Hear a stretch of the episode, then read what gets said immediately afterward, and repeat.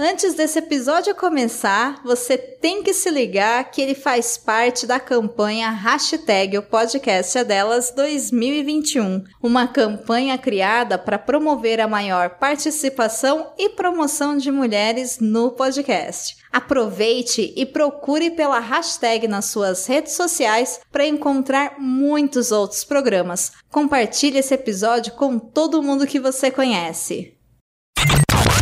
Este é mais um podcast, do sacacast.com.br.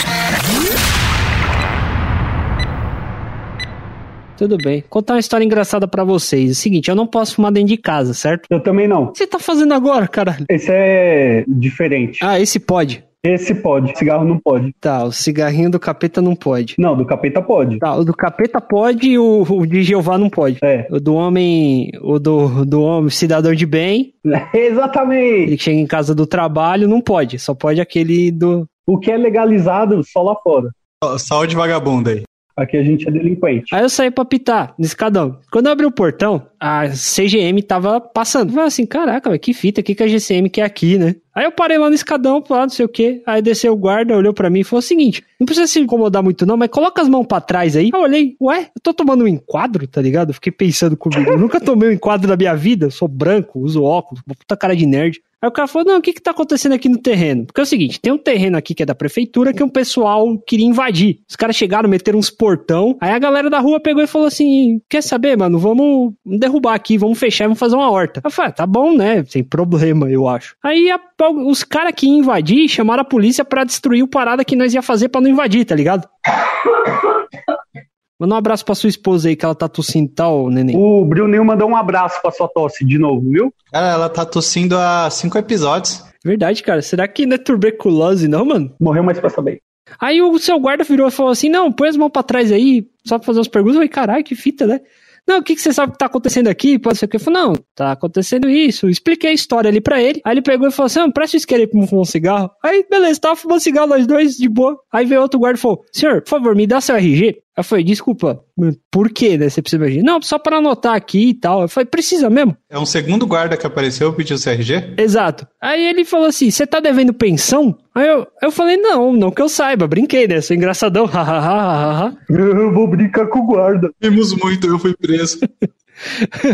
Aí ele virou e falou assim: Então, porque assim, se você estiver devendo pensão e eu colocar aqui o seu RG no sistema, você vai na. Eu tenho que te levar agora pra cadeia. Eu, caralho, velho, que fita, mano. É o cara, olha que legal. O branco tomou um enquadro, fumou um cigarro com o guarda, fez uma piada e saiu livre. Imagina se fosse o Jeff. Nós tava indo lá visitar ele agora, gravar o ressaca em loco. Se fosse comigo, mano, eu ia fumar com ele lá na 48.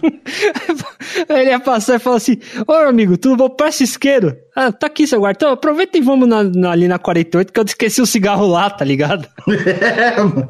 É, Eu não quero ir sozinho. Você está ouvindo?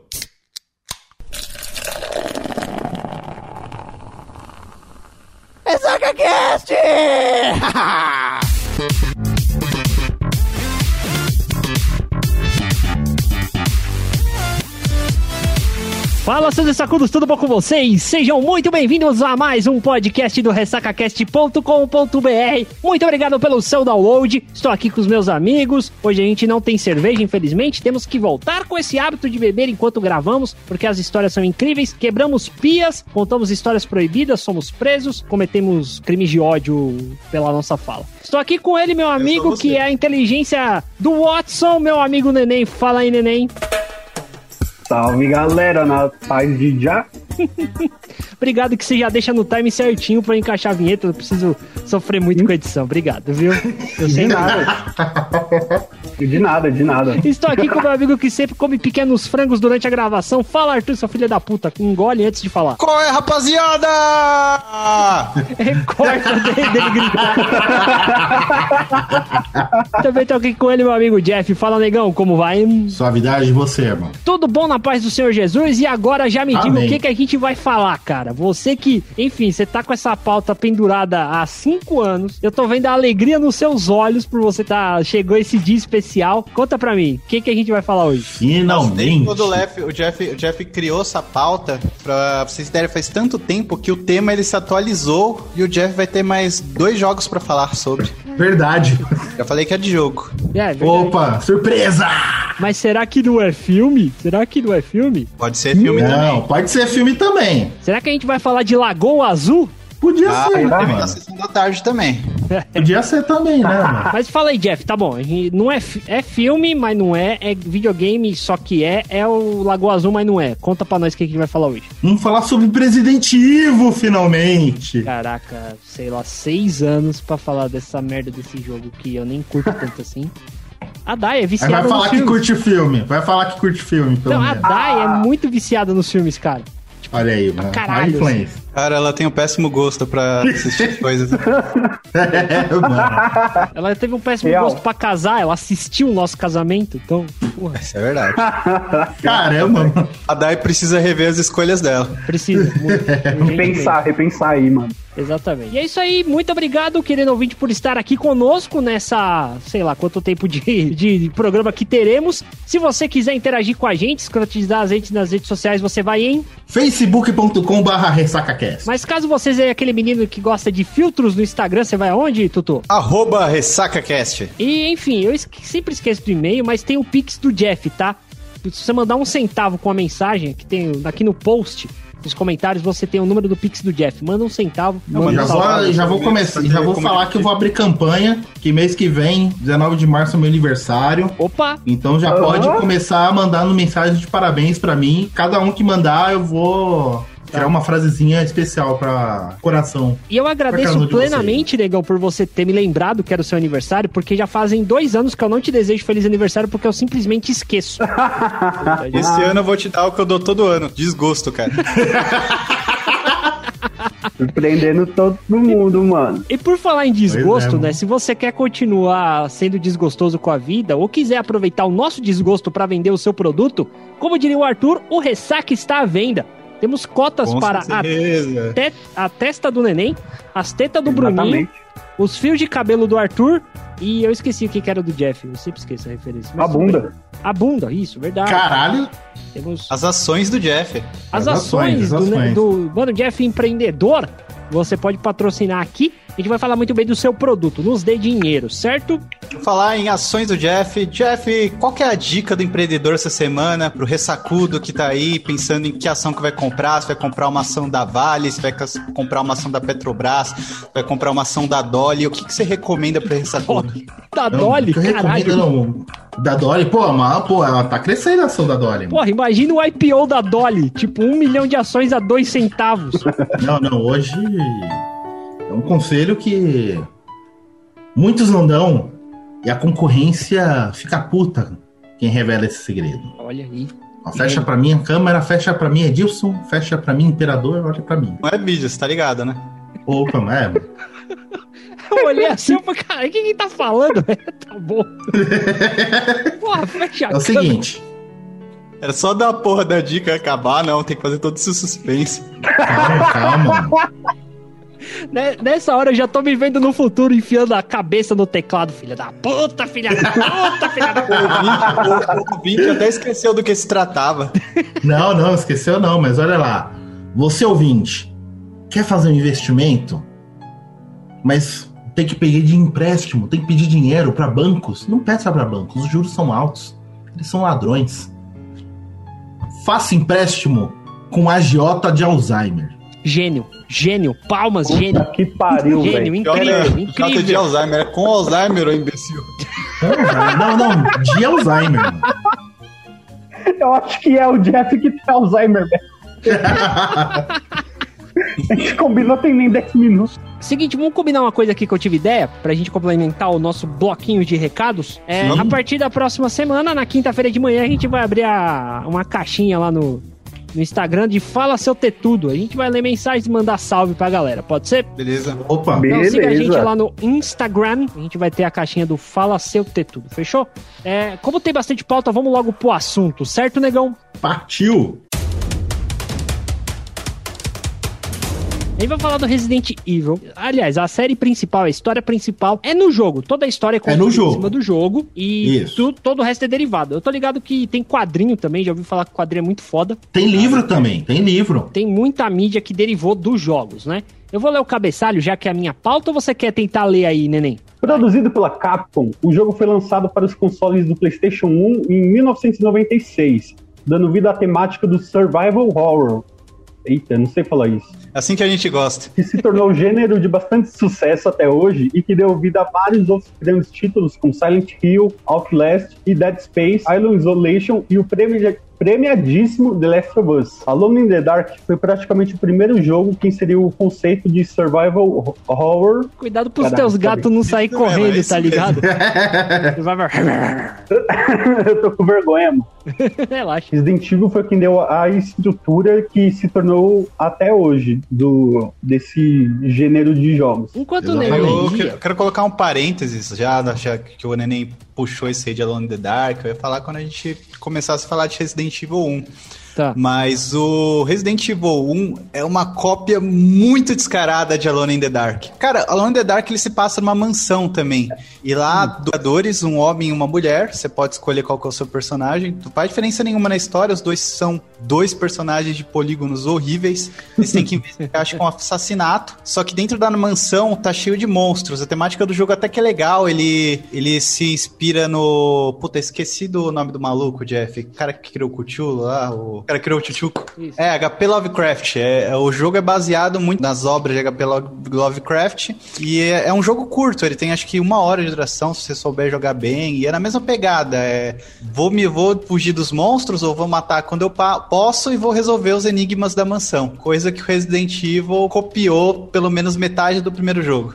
Exatamente. Eu vi o meu primo jogando Resident Evil quando era moleque. Na moral, pra mim não tinha nada de terror. Era um bagulho mais puzzle com fugindo de zumbi. Pra mim era isso. Então, a pegada do Survival Horror, cara, é realmente essa. Ele é um jogo que, que o zumbi ele é relativamente difícil de, de matar, você tem que gastar munição nele. E o jogo, ele é escasso em munição. Ou seja, muitas uhum. vezes você vai ter que fugir dos monstros. E isso que dava essa pegada de terror. É, Não hoje... só munição, recursos em si. Né? Sim, é recursos. Até para você salvar, você tem que gastar o rolo de tinta. Ou seja, se você salvar demais, tem uma hora que você não vai conseguir mais salvar o jogo. Então até isso você tem que puta, será que eu salvo agora? Ou será que eu jogo mais um pouco e salvo depois? Eu acho que isso é uma tremenda filha da putagem, mas. É, muito bem. Demais. Vocês jogaram esse, prim esse primeiro aí? Com certeza. Mano, o primeiro, ele tem a, a famosa cena icônica, né? Do primeiro zumbi do, dos jogos, né? Que tipo, pô, você vai chegar na cena, o zumbi vira pra você. Velho, sem zoeira, acho que eu tinha uns 10 anos. Primeira vez que eu joguei Resident Evil eu vi aquele zumbi, eu fiquei uma semana sem dormir. Caraca, sem mas... zoeira, eu olhei assim e falei, tá porra, mano. Já... Ah, cara, mas era uns Aqui... polígonos muito zoado, velho. Cara, mas então... era o que tinha. Aquilo, é aquele é CG tosco, mano, era o. Era a realidade, mano. Eu é. fiquei com medo, eu era pequeno. E, mano, eu falei, caralho, que porra é essa? O que eu vou fazer? Mano, eu me lembro que eu não sabia nem atirar. Eu não sabia é. nem mirar a arma, mano. Era tipo, batia o desespero, o bicho te pegava e te matava muito rápido. Eu pensei que eu era a única criança burra que não sabia atirar naquele jogo também. E como o Jeff diz, hoje, o, hoje é, é besta os gráficos. Mas naquela época era mais real que a realidade. Exatamente. Dava pra você olhar para aquele zumbi e falar, puta, não é real, sabe? A gente achava perfeito, mano. Demais. Perfeito. Tanto é que, que eu joguei Resident Evil quando era moleque, eu não comecei pelo 1 quando era moleque. Eu, eu joguei o 2 e o 3. Cara, o 2 eu andei um pouquinho e não deu, chega. E o 3, quando apareceu o Nemesis, eu falei, ah, deixa pra lá, eu vou voltar aqui jogar o jogo do Pato Donald, fica mais divertido. É, é mano. Arrigo. Mas falando um pouco do gênero survival horror, você quer explicar um pouco pra gente o que é, Jeff? Sim, você sim. é um especialista aqui. A gente sabe que o, é um gênero, né, que a... Foi esse criado na Alone the Dark, os caras criaram um conceito, e a Capcom Resident Evil 1 conseguiu estabelecer de verdade o conceito de survival horror. O conceito do, desse gênero, ele é três temáticas: sobrevivência, terror e mistério. O elemento mais importante do survival horror é proporcionar uma certa quantidade de tensão. Quando você está jogando, você não joga relaxado, como um, um, jogo de aventura, um jogo de ação, você tipo já tá frenético para acertar e mirar. Você joga realmente acuado. E isso, né, providencia uma sensação de conquista, que é assim, putz, eu tô com pouco munição, tenho quase nada de cura, eu tô morrendo. Aí chega numa parte, putz, tem um chefe, o que, que eu vou fazer, mano? Pô, volto save, tento de novo. Ajuda você a persistir. A, a, a, a gente ensina a utilizar os poucos recursos que tem e melhorando a sua estratégia. Quando você passa, por exemplo, de uma sala, de um inimigo, até mesmo de um chefe, dá aquela sensação de conquista. Você olha assim e fala: caramba, eu passei por isso. Então, próxima vez que você joga, você já joga, tipo, melhor. Você já pensa, pô, já não vou gastar esse tiro, esse aqui eu consigo dar um olé, você aprende a ter mais malandragem jogando. É, e aí o, da- o principal, o principal objetivo do jogo, de fato, é sobrevivência. E inicialmente tem que também resolver mistérios incompreendidos ao longo do jogo, descobrir detalhes, vendar mistérios e encontrar soluções para diversos quebra-cabeças apresentados. Porque o jogo em si, se você for pegar do ponto A para ponto B do jogo, ele é rápido. Tem alguns elementos dentro desse gênero que fazem com que você pare para poder raciocinar, nem sem pretensão de sobreviver. Às vezes você tem que parar e usar a cabeça para funcionar. Você Aí, falou tipo, disso aí, cara, é só pegando aqui essa brecha, é os designers do Resident Evil, o que, que eles fizeram? Como o jogo é um jogo de terror e você fica tenso o tempo todo, os acho que quase todos os Resident Evil, não sei se os novos são assim, mas sempre na sala de save não tem nenhum zumbi. Exato. Porque é uma coisa que eles fizeram porque o jogador vai tá em tensão o tempo todo. Ele coloca aquela sala pra ele dar uma respirada. Sim, porque se o jogador justamente. ficar muito tempo em tensão, ele não consegue ficar jogando muito. Ele dando essa respirada, ele consegue tomar um ar de novo e voltar a jogar. Exatamente. Essa sacada você pode- genial do game design. Sim, e você pode ver também que não só o game design, mas também do design de música. Você vê que durante o jogo, quando você tá numa sala, por exemplo, pegando por exemplo Resident Evil 1, né? Tipo, a, a sala principal, a sala de jantar, os outros corredores, tem uma música, uma tensão. Quando você dá do lado de fora, aquele som de. Dos cachorros ruivando, tipo, o som, do, o som do vento, o som do silêncio, né? Uhum. Mas quando você chega nas salas de save, é uma música bem suave, bem tranquila, pra realmente você real- se sentir relaxado e dar aquela respirada. Cara, eu tô vendo aqui que tem três. São três temáticas basicamente no Survival Horror. Survival Horror, não Tá, precisa é que é falar mais horror. engraçado falar assim. mas- Americanizar. Tá americanizar, eu tô latindo, caramba. É... americanizar, velho. Tem a sobrevivência, que é o que vocês falaram, né? É você se manter vivo durante o jogo, muito mais do que combater o perigo, fugir do perigo e se manter vivo. Aham. O terror, que aí tem todos esses elementos. O silêncio, pode parecer estranha a expressão que o Jeff falou, som do silêncio, mas é verdade. O silêncio, ele dá um momento de tensão. A pausa também é um som, por incrível que pareça. E o Dá mistério ritmo. dá ritmo. E o mistério também pra você poder, enfim, de alguma maneira descobrir o que tá acontecendo ali. Ao longo dos jogos que a gente for comentar, a gente vai conseguir desmificar muito bem essas três temáticas dentro do gênero. Barry, What is it? look out! It's a monster! Eu tenho uma dúvida sobre esse 0 barra 1.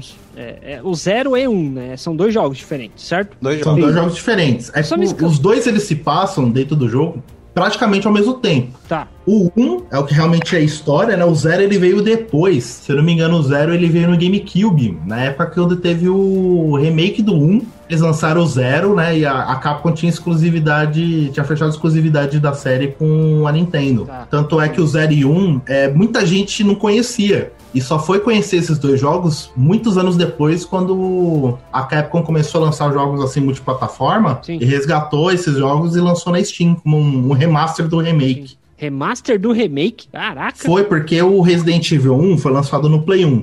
E depois no GameCube, eles lançaram um remake do Resident Evil 1, só que quase ninguém conheceu. Entendi. A galera só foi conhecer, tipo, uns 15 anos depois, quando lançou na Steam, lançou nas outras plataformas outros videogames, e a galera, caramba, existiu um remake do Resident Evil 1, e existiu também esse jogo do Resident Evil 0, nunca ouvi falar, porque quase ninguém tinha um GameCube, a menos que você seja o Tutu que tinha um GameCube. Exato. É. Mas é capaz do Tutu que tinha um GameCube e não sabia desses dois. Eu sabia do zero, mas eu não sabia do um. Não era um dos dois jogos que eu tinha. Ah, Então, cara, mas eu tenho, tenho uma parada que, que era essa a minha pergunta, por isso que eu puxei aqui, que era o seguinte: era essa a abertura do 1 que contrataram uns atores pornô pra fazer o vídeo de abertura? foi, Nossa, foi. melhor Foi abertura. esse mesmo. Puta que pariu. Caralho. abertura de qualquer jogo que eu já vi. É, o, que você- o jeito que você descreveu é sensacional. Era o jeito que eu ia descrever quando puxasse, quando a gente começasse a falar do 1. E tem um negócio que é da hora dessa abertura, que depois de, um- de uns anos, o pessoal que é fã de Resident Evil começou a caçar os atores, porque não cr- crédito pra esses atores no, no fechamento do 1. E eles conseguiram achar quase todos os atores, menos ator, a, a atriz que faz a Jill. E ela ficou sumida por muito tempo. O pessoal foi, ficou se perguntando nossa, será que a mina que fez a Jill morreu? Onde é que ela tá? Só sabiam que o primeiro nome dela é Inês. E no final do ano passado, teve uma pessoa que postou no, num blog, esqueci qual era o, o blog, que achou ela e que tinha gravado uma entrevista. Só que essa entrevista nunca foi pro ar. Aí, pelo menos até agora, do começo de 2021, nada de soltar essa entrevista com essa Inês. E ainda é meio que tipo um mistério, sabe, do da galera que curte Resident Evil. Eu acho que na época quando tu- o Bruninho, do tu não, o Bruninho tava fazendo faculdade de rádio e TV e foi fazer aqueles curta, né, de terror, foi muito mais profissional do que esses caras, mano. Pensei Sem que você ia falar que era a mesma merda. Eu não sei Não, quem você não, tava não. ofendendo, eu ou o jogo. Não, mano, foi engraçado demais, porque, pô, é um jogo de terror, né? Survival Horror. Na época que a galera não conhecia, né? Considerava um jogo de terror. E, pô, tem uma introdução muito pique de filme, mano. Aí você fala, caralho, que porra é essa, mano? Mas é melhor do que os filmes lá do daquele maluco lá, o, acho que é S.W. Anderson. Não Ah, sei. o, o marido filmes- da Mila Jojovic. Exato. É, caraca. Ah, por isso que ela tá no filme. É, gente, porque, pô. Ah, Caraca, a ficha do neném caiu muito agora. né? Não, mas tem, Caiu tem gente que não sabia, mano. eu não sabia. Porque a Mila Jojovic O tá problema sempre do filme não é ela, cara. O problema do filme não é ela, ela faz o papel dela bem. O problema do filme é o roteiro. O roteiro é zoado. Pode mano. pá. Barry! What is it? Look out! It's a monster! Que não é a história do 1, né? O 1 começa com na cidade fictícia de Raccoon City. Tem uma equipe da Stars, que seria como se fosse a Rota ou BOP aqui do Brasil. Hum, Ele é uma equipe de policiais de elite dentro da cidade. Estava respondendo um chamado de pessoas que estavam desaparecendo, né? Os arredores da cidade. Ninguém sabia o porquê. E o mais bizarro é que tava tendo uma onda de, de, de mortes por canibalismo. Exato. Uhum. Aí normalmente esses mistérios, esses crimes muito loucos, né, que a polícia comum não tem ideia, não tem recurso nem pra investigar, né? Esses casos vão para Stars que eles têm recursos pessoal e treinamento pra poder investigar esse tipo de coisa. Aí sabe o que Tanto eles é- fizeram, cara? Sabe o que eles fizeram? o quê? Você acha, Ah. acha que, você acha que eles mandaram a melhor equipe? Errou, cara. Eles mandaram a segunda melhor. A Porra, segunda é melhor. Achou mesmo que a segunda melhor não dava conta? pois é, não deu.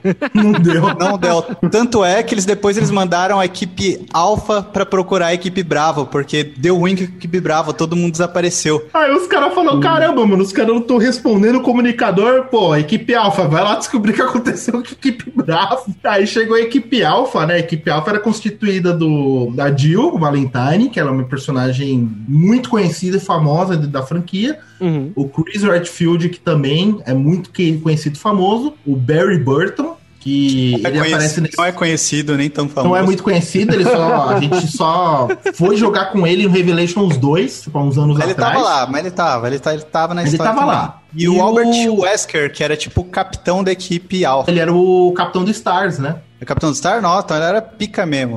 O- Ele era a pica, mano. Ele era a pica das galáxias.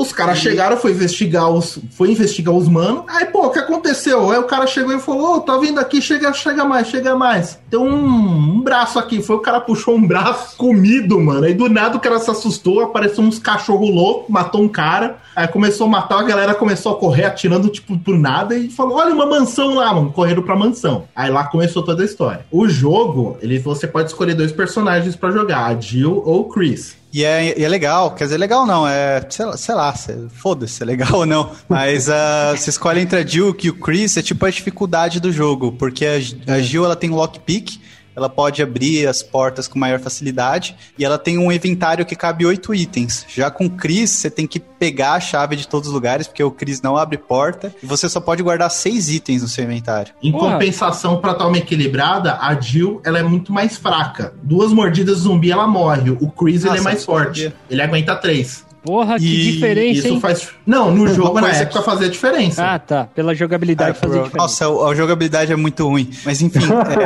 é, dependendo do, do personagem que você escolher, algumas coisas são diferentes. Por exemplo, se você escolher o. O Jeff me que eu posso estar falando do boss que faz tempo que eu joguei. Mas se você escolher a Jill, você vai encontrar o Barry em vários momentos do jogo. Você vai falar Exato. E o mais Barry com o te Barry. ajuda em vários momentos também. Sim. Se você escolher o Chris, você vai encontrar a Rebeca. A Rebeca, a única sobrevivente que é do, do time bravo. Qual que é o nome da Rebeca? É Rebeca. Rebecca Chambers. Rebecca Chambers e o Wesker em determinados momentos do jogo. A Rebecca Exato. Chambers, como o Jeff disse, ela foi a única sobrevivente do time Bravo e ela tá lá na mansão que eles foram investigar. Por algum motivo. Uhum. E é, como a gente falou antes, no o jogo tem a icônica cena que você tá andando pela mansão e o primeiro zumbi que você acha, ele tá ajoelhado no chão, comendo uma pessoa e ele olha pra você. Na hora que ele olha pra você, o jogo começa e você entende a porra toda do que é Resident Evil. Exato. Um jogo que cheio de zumbis, assustador e com a jogabilidade horrível. que eu pariu. A jogabilidade Como era do- ruim a- atirar, cara. Era ruim. Não, porque assim, no Resident Evil 1, primeiro, não tinha mira automática, como no 2 e no 3, era a mira manual. E a movimentação do jogo, o Tutu, tipo, que jogou. Você jogou o Parasite Eve? Parasite Eve eu não joguei. Eu joguei Então. o Silent Hill também. Então, o, o Parasite Eve é o quê? Ele tem uma pegada também. Ele é de um jogo da Square, mas tem uma mesma engine. É, quando você, tipo, tem uns cenários, né, que você vai... O Resident Evil 1, ele é bastante famoso porque você vai andando pelos cenários, ele tem a câmera, a famosa câmera fixa, em várias Sim. salas. Uhum. Só que aí vem aquela coisa, vamos supor, você tá na mansão, aí você tá de frente, você não usa o direcional, tipo, o direcional vai na, na direção que, a pessoa, que você tá apontando. É o comando é diferente, por exemplo, o pra frente é andar pra frente em qualquer tipo de posição, independente da posição da câmera. E o, esque- o direita virar pra direita, esquerda virar pra direita. Então, em alguns momentos, por exemplo, a câmera tá de frente pra você, o comando não inverte. Você tem que já deixar na cabeça que andar pra direita, a- a- o personagem vai virar pra direita. Tá, entendi. E, tipo, mesmo quando a, a- animação, tipo, seja, seja espelhada, mas ela vai virar pra direita. Então, isso deu um nó na cabeça de muita gente. E naquela época eles não conseguiriam fazer a câmera seguindo o personagem, até conseguiriam. Só que eles não conseguiriam fazer um, um cenário tão bonito, porque o cenário ele, é- era- ele era pré-renderizado. Ele não renderizava em tempo real. Eles pegavam uma imagem, renderizava, tava lá o cenário, e só os personagens eram 3D mesmo. É, a época 3 do PlayStation 1 foi triste demais. Também acho que foi triste, eu nunca tive, era doido pra ter.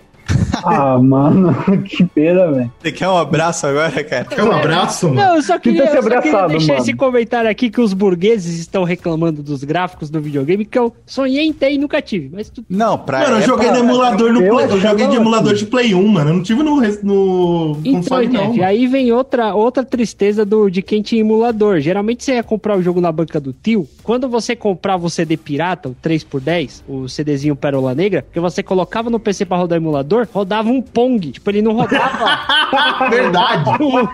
o, o jogo. Verdade, mano. Rodava um jogo, outra porra, no videogame. Não rodava na, na porra do, do emulador, entendeu? Aham. Mano, isso era tenso, isso era triste. desculpa mano. cortar, que só precisava deixar Não, não, imagina. Aí, aqui. tipo, pegando, né, fazendo um resumão da história, né? Os personagens, tipo, independente qual- se você escolher de- o Chris, né? Você vai desvendar muitos mistérios, você vai. Você tá indo na mansão, depois daquele primeiro zumbi, você percebe que tem vários outros zumbis também, cachorro, corvo, e planta zumbi, tubarão zumbi. Mano, Pô, a mãe. Tubarão. tem um tubarão também mutante lá, mano. É tipo um- uns bagulho bizarro dentro de uma mansão. E você, tipo, cada vez você vai avançando, você... cobra gigante também. Depende, é, é só pra Ai, citar, fazendo um parênteses, né? Quando eu era menor, eu tinha medo de cobra. Eu me lembro que o filme da Anaconda, quando passava na época da escola, sim, a gente ia passar na biblioteca, vamos assistir o quê? Anaconda. Quando aparecia a cobra, eu olhava pra baixo, eu fechava o olho. Aí, né? Beleza. Eu fui jogar, sempre quis jogar Resident Evil. Eu joguei com 10 anos, a gente não sabia jogar direito no controle. A gente ficava morrendo sempre pro primeiro zumbi, fiquei uma semana sem dormir. Eu falei, pô, foda. Anos depois, já tava adolescente, já maiorzinho, né? Já tinha jogado vários outros jogos, já tava muito mais experiente. Aí eu fui, descolei o Resident Evil 1. Eu olhei assim e falei, agora eu vou jogar essa porra. Fui jogando feliz e tal, não sei o quê. Aí chegou na parte que tinha cobra gigante. Quando apareceu a cobra gigante, o que que eu fiz? Alt F4. Fui jogando essa porra.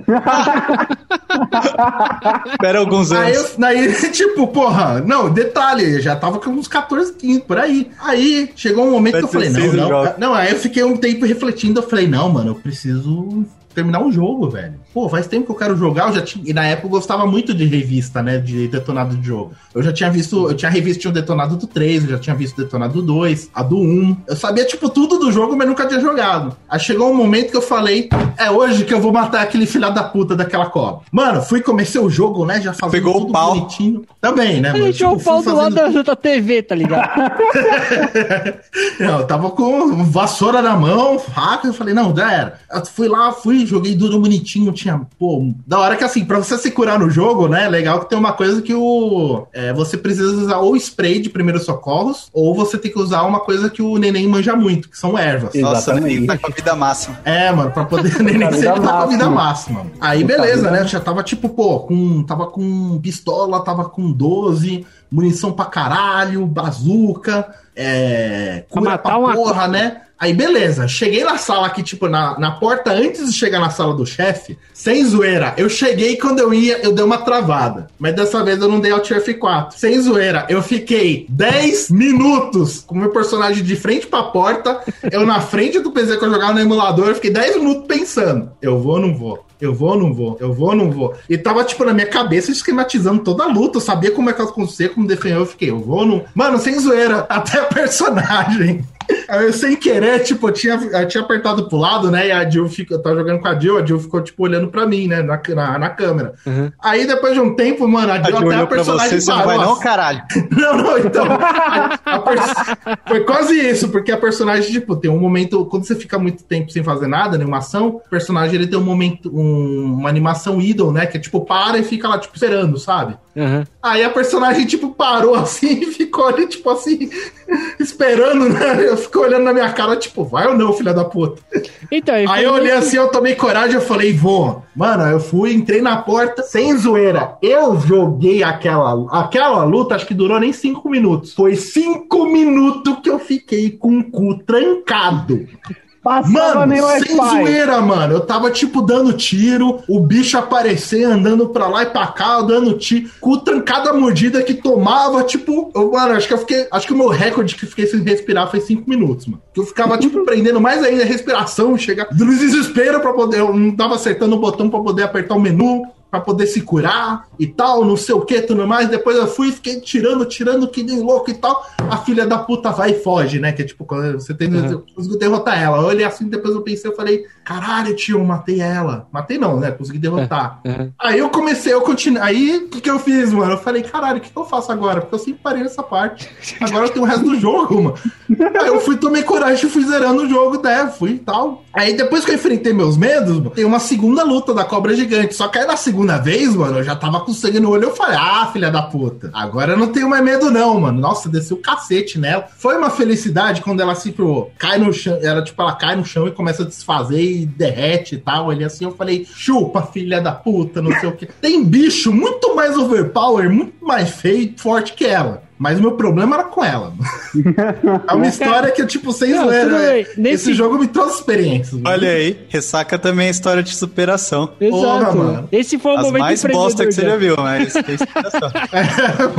Não, eu fico imaginando a mãe do Jeff passando na sala e olha, tá a personagem, tipo, com a mãozinha na cintura na tela, olhando pro Jeff, o Jeff com aquela cara de paçoca, tá ligado? Tipo, você já tá pensando, acho que esse moleque tá precisando se masturbar. Será que eu deixo? Não sei. Caralho. mano. Barry, What is it? look out! It's a monster! No jogo, o jogo, a narrativa do jogo é muito legal, porque ele não te entrega a história assim toda mastigada. Você vai explorando a mansão, você vai encontrando arquivos, você vai descobrindo aos poucos o que, que aconteceu lá. Sim. Você vê diário de pessoa falando, nossa, é, as pessoas estão agindo estranho, é, é, alguns experimentos saíram fora do controle, você descobre que na mansão tem um laboratório, Sim. e quando você chega no fundo do laboratório, você com- começa a descobrir que tá todo mundo assim por causa de um vírus, um vírus chamado T-vírus. Ou T-vírus. Tyrant Vírus, que é o nome original dele. Eu só descobri porque eu parei pra ler os files e tava lá, mano. Eu falei, caralho, mano, tem essa porra aqui escrita aqui. Aí só fazendo um adendo, né? O legal dessa franquia é que, tipo, você não precisa.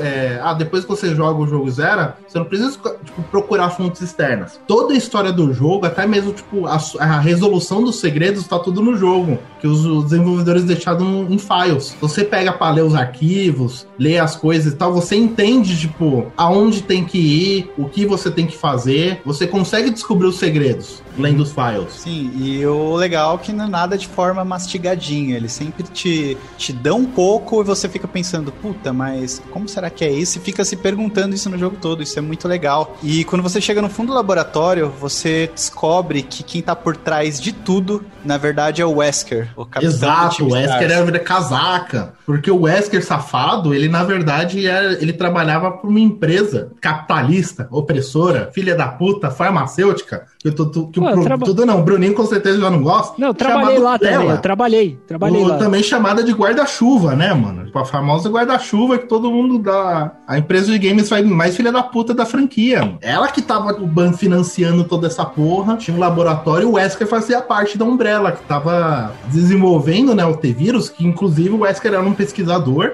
E a Umbrella estava utilizando a mansão como fachada para o laboratório secreto para desenvolver esses vírus. E nada mais do que as, pesso- o- o- as pessoas que moravam na mansão eram as vítimas do vírus que foi liberado. E os caras liberaram para poder fazer um teste de campo de como o vírus reage, como que ele funciona, como é que ele funciona em outros é, seres biológicos, é, cachorro, planta e tal, e eles vão analisando, pegando todas aquelas informações para fazer pesquisa e aprimorar mais a porra do vírus. O Porque que, que o Wesker já- faz? Ele sequestra a filha do Barry, coage ele a ajudar. Então Exato. o Barry tá sabendo de tudo, ajudando o Wesker, mas meio que obrigado. Só que no final do jogo as coisas acabam saindo meio do, do controle e o Tyrant, que é, o, que é uma que é uma pessoa, que era uma pessoa, não sei, que Era uma, é, não, era uma pessoa que sofreu uma mutação muito grande vírus. do T-vírus, né? E acabou se tornando uma BioW, né? Uma arma de. Uma, uma arma biológica. E você tem que enfrentar essa porra. É, e vai lá o Tyrant, que, tipo, o Tyrant tá- mata, entre aspas, o Wesker, porque o Wesker, o Wesker morre mais do que o Goku. É verdade. Caraca, E- o cara morre bem, hein? Não, você, sim, no final, sim. você pega a bazuca, mete no Tyrant, o final, o final de todos os jogos Resident Evil é a mesma coisa. Você pega a bazuca, mete no inimigo, foge de helicóptero, as coisas explodem. Isso. Caraca. E a, maioria, e a maioria dos jogos você tem tempo pra poder matar. Nesse caso, você tem dois minutos, a mansão vai explodir, você tem dois minutos, aí faltando acho que uns 15 segundos, vem um safado de helicóptero de manso uma bazuca, aí você equipa e mata o Tyrant, aí sai voando. Tanto é que desse incidente do, do Resident Evil 1, é, eles fugiram, né? A mansão explodiu, todas as evidências foi pro caralho. Mas a Jill, o Chris, a Rebecca e o Burry, eles conseguiram fugir. Aí, três meses depois, né, o jogo se passou em julho. Dois meses depois, em setembro, aconteceu. Então, peraí, três meses depois, 2003. dois meses depois, um mês depois. Foi dois meses depois. Os acontecimentos do Resident Evil 1 é em julho. Aí em setembro começou os eventos do Resident Evil 2 e 3. Nossa, mas por que o 2 e 3? Porque os dois se passa mais ou menos no mesmo período. Só que em perspectivas diferentes, né? No 2 a gente é apresentado a irmã do Chris, que é a Claire, que ela tá indo pra cidade procurar o irmão, e o Leon, o, que ele é um, um policial novato da polícia de Raccoon City. Aí quando eles chegaram na cidade, né, porra, já tava tipo um monte de zumbi, a cidade já tava tomada, e tipo, ninguém sabendo que porra que tá acontecendo. Por capricho do destino, Leon e a Claire, tipo, acabam se encontrando, juntam, for, é, faz uma parceria e eles conseguem fugir pra delegacia pra descobrir o que tá acontecendo. Aí fazendo uma alusão, né? Tipo, só dois parênteses, né? Tipo, Resident Evil Zero, que é uns acontecimentos, vamos supor, é horas antes do Resident Evil 1, é com a Rebeca, de, tipo, ela tinha se. Ainda quando o time Bravo tava vivo, ela tinha se separado do grupo, tinha encontrado um trem, que, tipo, nesse trem tinha um, um cara que tava preso, né? Ah, eles juntaram parceria para poder so- sobreviver. E esse trem levava para uma estação secreta da Umbrella, que era um centro de treinamento. Que lá tinha um, um dos caras que fundaram a Umbrella, né? E desenvolveu o vírus. E acabou rolando umas tretas lá. Essa estação, no final, acabou sendo explodida por algum por um outro membro lá do alta cúpula da Umbrella. A Rebeca fugiu e foi pra mansão. Por isso que, tipo, quando você joga com o Chris, Peraí, você cara. encontra a Rebeca lá. Não, mas peraí, você tá, você tá, você tá misturando tudo aí. Você começou a falar do 2, agora você voltou a falar não, do zero. não, é Pô, porque a qual gente é essa, esqueceu cara? de citar o zero, né? O zero só Não, deu tudo uma bem, pincelada. velho, que, que- eu sou burro, cara. Você tem que entender isso. Burro. Ah, tá. Do dois- Esquece a porra do zero. Do zero a gente fala Zero- depois. zero já foi, Fala zero do já dois foi. agora que a gente já começou. Agora, tipo, no 2, né? Que, tipo, a Claire e o Leon chegaram, a cidade já tava tomada. Como que foi? Tinha um pesquisador chamado William Burke, ele tava, cri... ele tava trabalhando na Umbrella, tava desenvolvendo um novo vírus chamado G-Vírus. Que era Esse muito William mais... Burke, esse William aí. Ele era colega do Wesker. Então, ele, ele era tão amigo do, do William e o Wesker, eles eram tão amigos, tão amigos, que o Wesker foi lá e mandou matar ele. Verdade. Pra pegar o vírus que ele tava desenvolvendo. O Wesker, ele é sommelier de vírus. da- Sommelier de vírus. Isso É, é. Todo, todo vírus que. Porque, beleza, o Resident Evil começou com tipo de vírus e beleza, aconteceu essa parada na mansão. só que todo jogo eles criam um vírus diferente. É, é, é foda, Não, o é avanço da é tecnologia. foda pra porra. eles criam mais vírus que a Ubisoft cria Assassin's Creed. Exato. Vírus, o vírus no Resident Evil, cara, é que nem o FIFA. Todo ano tem um. E o Wesker, ele quer colecionar todos. É bem assim o Wesker, mesmo. ele quer todos. Porque Ele quer ele, todos, quer, ele quer todos e injetar no cu. Sim. É isso que ele quer. Mano, e detalhe, né, mano, que tipo, o Wesker foi, mandou, tipo, mandar matar o William Birkin. Aí o William Birkin tava desenvolvendo o G-Vírus e tal. Aí chegou uma equipe, né, de mercenários da Umbrella, de elite. Eles tinham a missão só de pegar o vírus e vazar. E no máximo, tipo, pô, levar o cara vivo. Só que o cara, tipo, meio que. Acho que o cara foi pegar um cigarro no bolso, vamos dizer assim. O cara assustou falando, ele vai pegar uma arma. O cara foi e disparou. Aí chegou outro guarda, outro mercenário falou: "Ô, cuidado, você pode acertar a amostra de vírus. O cara tá foda-se pro cara. mano. Aí eles foram, pegaram a maletinha de vírus e vazaram, né? Só que assim, o William Birk, ele tava com uma amostra do G-Vírus e pra sobreviver ele fez o quê? Ele aplicou nele mesmo e começou a se mutar. Nisso ele perdeu todo o controle do seu corpo, começou, tipo, a criar mutação, destruiu o laboratório dele e tinha outras amostras de vírus, outras amostras do T-Vírus. Esse T-vírus caiu na corrente de água, que foi pro esgoto. Ratos começaram a tomar o vírus, foi pra rede de, de água. E isso foi pra alimentação da cidade. E a galera. E por isso que aconteceu o holocausto, né? A galera Peraí, foi. peraí, peraí, peraí, peraí. O negócio foi pro esgoto, aí os ratos se alimentaram do vírus e depois foi parar na alimentação da cidade. Tem algo muito errado Foi na alimentação, na água da cidade, mano. E depois infectou todo mundo, mano. E Eu virou acho que aquela porra, mano. a leptospirose é o menor dos problemas desse povo, né? Pelo jeito. Com certeza, mano. Aí acontece o quê, né? Tipo, da mesma Raccoon maneira que. City, espe- expectativa de vida, 30 anos. 30 anos, mano. Aí, tipo, pô, tá acontecendo o, o- esse lance do Resident Evil 2. Só que é engraçado que, assim, um dia antes, é, começam os acontecimentos do Resident Evil 3. Que aí, no caso, é a Jill. É, o, a, a Jill, o, o Chris e o Barry, eles tinham decidido fazer o quê? Vamos colocar essa empresa da Umbrella pra baixo. Então eles começaram a. Vamos colocar a empresa no pau. Vamos colocar a empresa no pau, né? Tipo, eles começaram a reunir provas, pesquisar um monte de evidência pra poder derrubar a empresa. O Chris ele já tinha vazado, não avisou pra onde ia, o Barry também tinha vazado, eles combinaram, ó, a gente depois se encontra na sede da Europa, ou na sede da Umbrella na Europa. A Jill foi a única que ficou na cidade e falou: "Não, vou ficar mais um tempo, reunir umas coisas e depois eu vazo". Só que aí nesse período que aconteceu todo esse ataque, né, que fez a cidade se tornar toda em zumbi e foi um caos do caralho, a Jill no meio falando: "Puta, agora eu tenho que sobre, eu tenho que fugir daqui". Nisso a Jill ela tá tentando fugir da cidade. E é da hora a temática do 3 que assim, o 2 e o 3 eles se passam mais ou menos no mesmo período, eles usam o mesmo engine. O 3 ele até tem alguns recursos diferentes comparado ao Resident Evil 2. Questão de mecânica, né? O 3 era o primeiro Resident Evil que você só tem um personagem único, né? Jogável. Você não escolhe um personagem no começo, porém você chega a jogar com dois personagens. Um segundo personagem chamado Carlos, um pouco mais pra frente do jogo. E no Resident Evil 2, eles fizeram uma inovação que foi o quê? Você pode jogar. é, você tem dois, é, quatro cenários diferentes.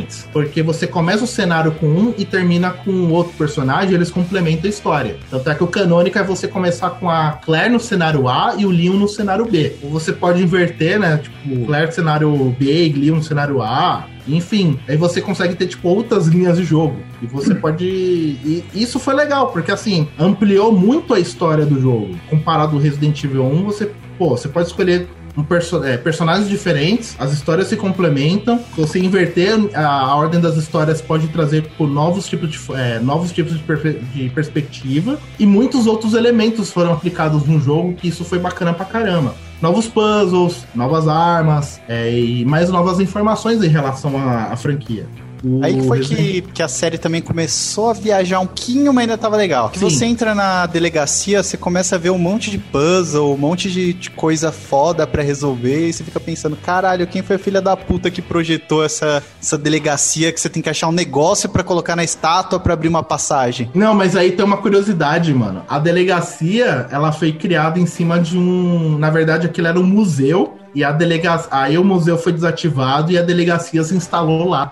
Olha Ah, mas aí. vem aquela coisa, como é que o museu. Aí pode ser que o museu tenha alguns segredos, né? Algumas coisas, e tipo, o dono, né? Quando passou assim, tipo. O, Aí passa uma mensagem, menos Quando passou educação, o terreno- mais cacete neles. Quando passou o terreno pra polícia, né? Acho que esqueceu de falar. Acho que o cara pensou assim e falou: putz, esqueci de deixar um documento falando que tem alguns segredos e tal, na época quando era museu. Ah, foda-se, não vai se precisar. E o que acontece nesse jogo? Enquanto vo- né, o, quando você joga com a Claire, você encontra uma menina que se chama Sharon, é, Sharon Birkin. Birkin- Birkins. E essa, essa menina Cheryl Birkins, ela é filha do William Birkin, que criou, que estava criando os Givi- os Givários. Essa menina, menina cresce e sabe quem ela vira, neném? Quem ela vira? Kéfera. Porra, mano, que desgraça, mano. Ela, ela- ela aparece mais pra frente na série, mas a gente vai chegar lá. Enquanto isso, quando você chegar tem lá. que escolher jogando com Leon, você encontra Ada Wong, que é uma mulher que diz que veio pra Raccoon City, que tá procurando o marido dela, que, que tá lá no meio da, da, da catástrofe que tá acontecendo. Aí rola um, um amorzinho entre ela e o Leon, e você não descobre no final do jogo que ela não tava procurando o marido porra nenhuma. Na verdade, ela era uma mercenária que foi pra Raccoon City pegar uma amostra de vírus. É, mano, a amostra do T-Vírus, mano. É, o Mr. X, mano. Mr. X é, cara, é um negócio que fez muita gente perder o, o sono. Ele. Pro- Só pro ouvinte entender, o Mr. X que ele é, cara. Ele é um zumbi agiota. Ele anda com o sobretudo dele, fica te perseguindo e tá querendo te cobrar, Não, cara. E você não- Sobretudo, e um chapéu, e um chapéu de, de agiota, mano. De É, aquele chapéu de idiota também. Quando ele chega, você pensa, puta, fudeu, porque realmente é uma bosta, cara. Não, não, detalhe, que ele vai andando assim e falando, mano, vim cobrar o dinheiro, porra. Pague o aluguel. Pague o aluguel, mano. e aí é, é aquele lance, né? Você tem dois inimigos icônicos, você tem o William Birkin, que tá se mutando cada vez mais, cada forma dele é uma mais bizarra que a outra, e o Mr. X, que o filho da puta, assim, ele aparece em alguns momentos da delegacia que você não tá esperando, que é onde os desenvolvedores colocaram, tipo, alguns momentos de... pra você realmente tomar um susto, né? Então, o momento que você tá andando e o Mr. X, pá, estoura a parede do nada, e você fala, outra porra, mano. Aí você pensa, ah, só tô com uma munição, só tô com uma pistola e uma, uma erva de cura aqui, que eu só tô só pegando um item no canto 1 pro canto 2. Aí o bicho aparece do nada, você tem que enfrentar ele e você fala, eita, pô, e agora o que eu faço? Aí eles começaram a colocar esses sustinhos também, mano, que foi interessante pra caralho. Mas aí o que E por- acontece no jogo? No jogo você joga lá com a Claire, você joga com o Leon, você salva a porra toda, sabe o que acontece no final? Mata tudo com o negócio e voa de helicóptero. Exatamente, explode. E eles vão embora.